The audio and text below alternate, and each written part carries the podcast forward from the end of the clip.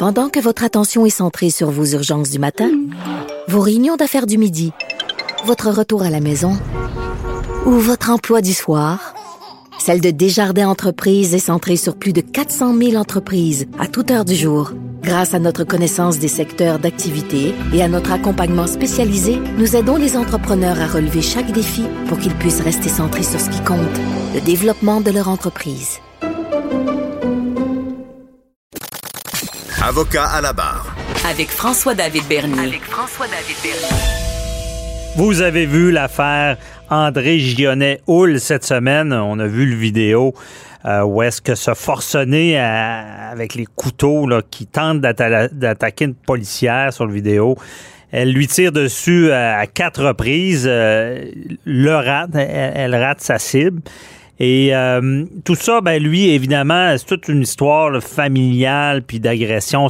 On pense que la drogue est en jeu dans tout ça, mais quand même, il est accusé euh, au criminel. 13 chefs d'accusation, dont menace de mort, voie de fait grave.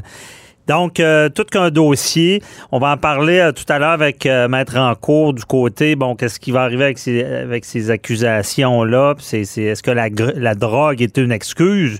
Mais avant ça, on va analyser comment ça se passe sur le terrain parce que, bon, ça a marqué beaucoup de gens. On se disait, la policière euh, se fait comme attaquer par l'homme au couteau, pour ceux qui l'ont vu, lui tire dessus, mais on dit qu'elle était proche. Pourquoi elle l'a pas atteint?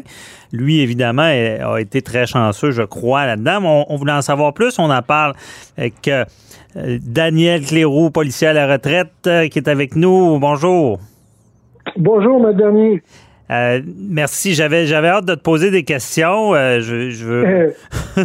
je veux comprendre ça. Puis je sais que c'est stressant. Puis je voudrais pas être dans cette situation-là. La policière se fait charger, si on peut dire.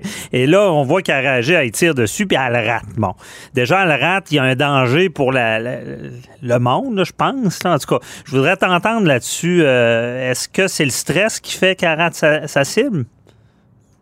Ben, oui, l'utilisation de l'arme à feu, on s'entend que c'est pas euh, quelque chose de courant dans le travail d'un policier, euh, malgré qu'ils ont une formation euh, qui généralement est d'une fois ou deux par année pour aller aller se qualifier au tir. Euh, les policiers ont quand même le privilège de pouvoir aller pratiquer selon leur convenance.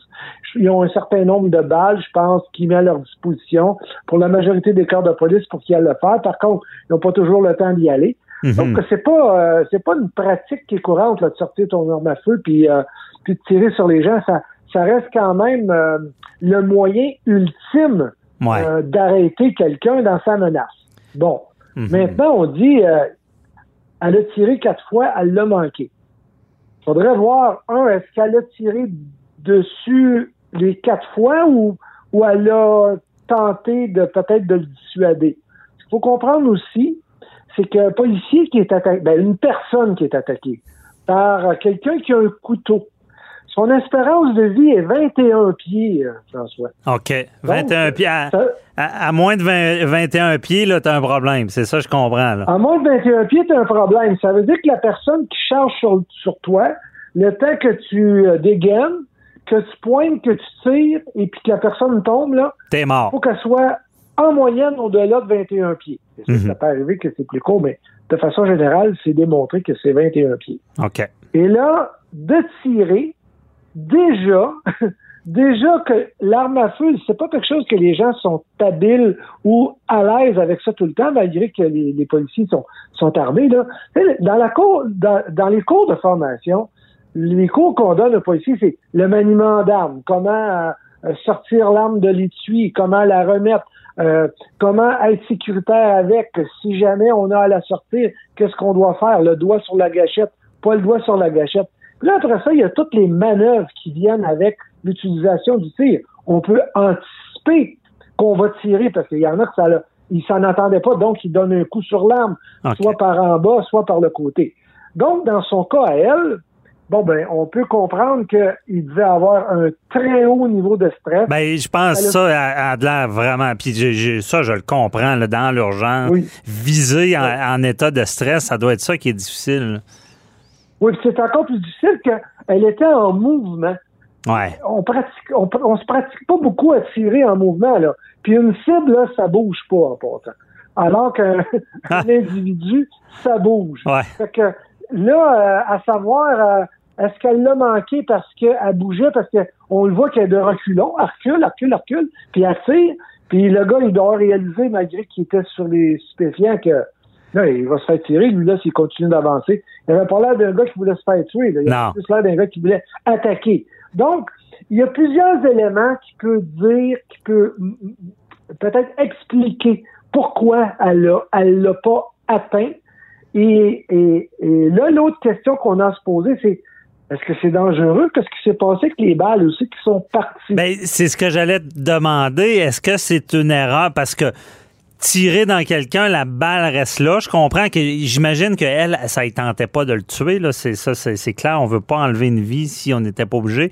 Mais est-ce que c'est une erreur de viser? Mettons qu'elle a dit je, je fais par exprès, je vise à côté pour le dissuader. Est-ce que c'est une erreur? Parce que là, la balle perdue peut tuer un enfant, peut tuer n'importe qui qui n'était pas impliqué. Là. Ben, François, je suis convaincu qu'elle n'a pas fait ça. Parce que l'utilisation de l'arme à feu, la définition quand on l'utilise, c'est il faut arrêter la menace. Arrêter la menace, ça veut dire qu'il faut que la personne tombe. Et puis, c'est pour ça qu'on dit souvent, pourquoi vous n'avez pas tiré dans les jambes? Parce que t'arrêtes pas la menace jambes. Dans les jambes, la personne va continuer à courir. Dans un bras, elle va continuer à courir. La place où ce qu'on tire, c'est dans le coffre, là, au niveau du cœur. C'est là que les gens tirent. Les tireurs d'élite, là, des fois, ils vont, vont aller sur, sur la tête, là. Mais là, on parle de, de tireurs très expérimentés avec des, des heures et des heures et des heures de pratique. Les policiers sont habilités à tirer dans le coffre, Mhm. dans la partie la plus grande du corps, et c'est là qu'on arrête la menace. C'est pour ça que quand on tire, ben généralement, il y a perte de vie. Donc, OK, ben c'est ça. Quand on est rendu à cette étape-là, tirer, c'est pour tuer. Là. C'est pas pour. euh, ben, OK, non, je comprends. Tu as dit c'est pour qu'il tombe à terre, mais est-ce que c'est d'y Oui. enlever la vie, c'est le plus simple? C'est d'arrêter la menace, euh, François. Ouais. On dit jamais que c'est pour tuer. Ouais. On dit que c'est pour arrêter la mal. menace. Ça paraît pas bien de dire qu'on tire pour tuer. On tire pour arrêter la menace, sauf qu'on sait très bien que si on tire dans le corps, on risque, il y a Ouais. des grosses, grosses chances que la personne ne survive pas. Mais Daniel, y a-tu des. y a- dans la formation, on dit-tu, euh, si tu tires à- plus à gauche, le cœur, tu le- il va mourir plus. Il, va être tué. Ben- si tu tires à droite un peu plus, euh, il risque de survivre. Est-ce qu'on explique ça, que, ou tirer pour qu'il arrêter une menace sans nécessairement tuer la personne? Ou? Non, on vise le milieu. On vise le milieu de la cage thoracique. Ouais. c'est l'endroit où ce qu'on a plus de chances de toucher à un organe vital qui va faire que la personne va avoir tellement de douleur qu'elle va tomber, qu'elle va arrêter.